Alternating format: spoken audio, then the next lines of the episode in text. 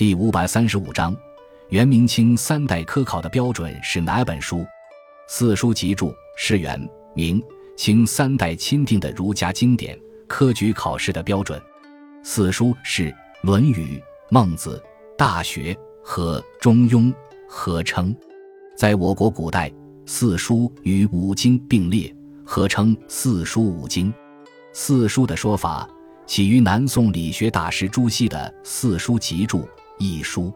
汉唐时代，经学流于所谢，成为世人进入官场的敲门砖，不仅丧失了古今真意，也丧失了创新精神，进而被人们厌弃。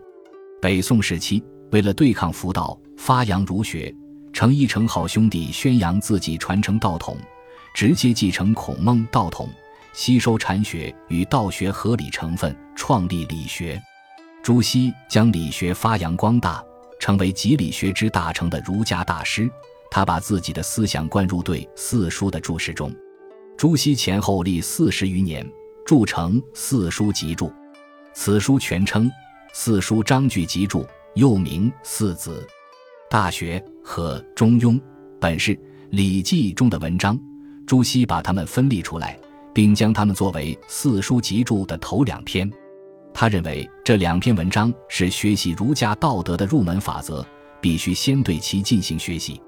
朱熹的注释一洗前代的空疏、神秘和附会，以简练平易的风格注入理学的全新理念，体现出高度的理论性和价值的普适性，备受世人欢迎。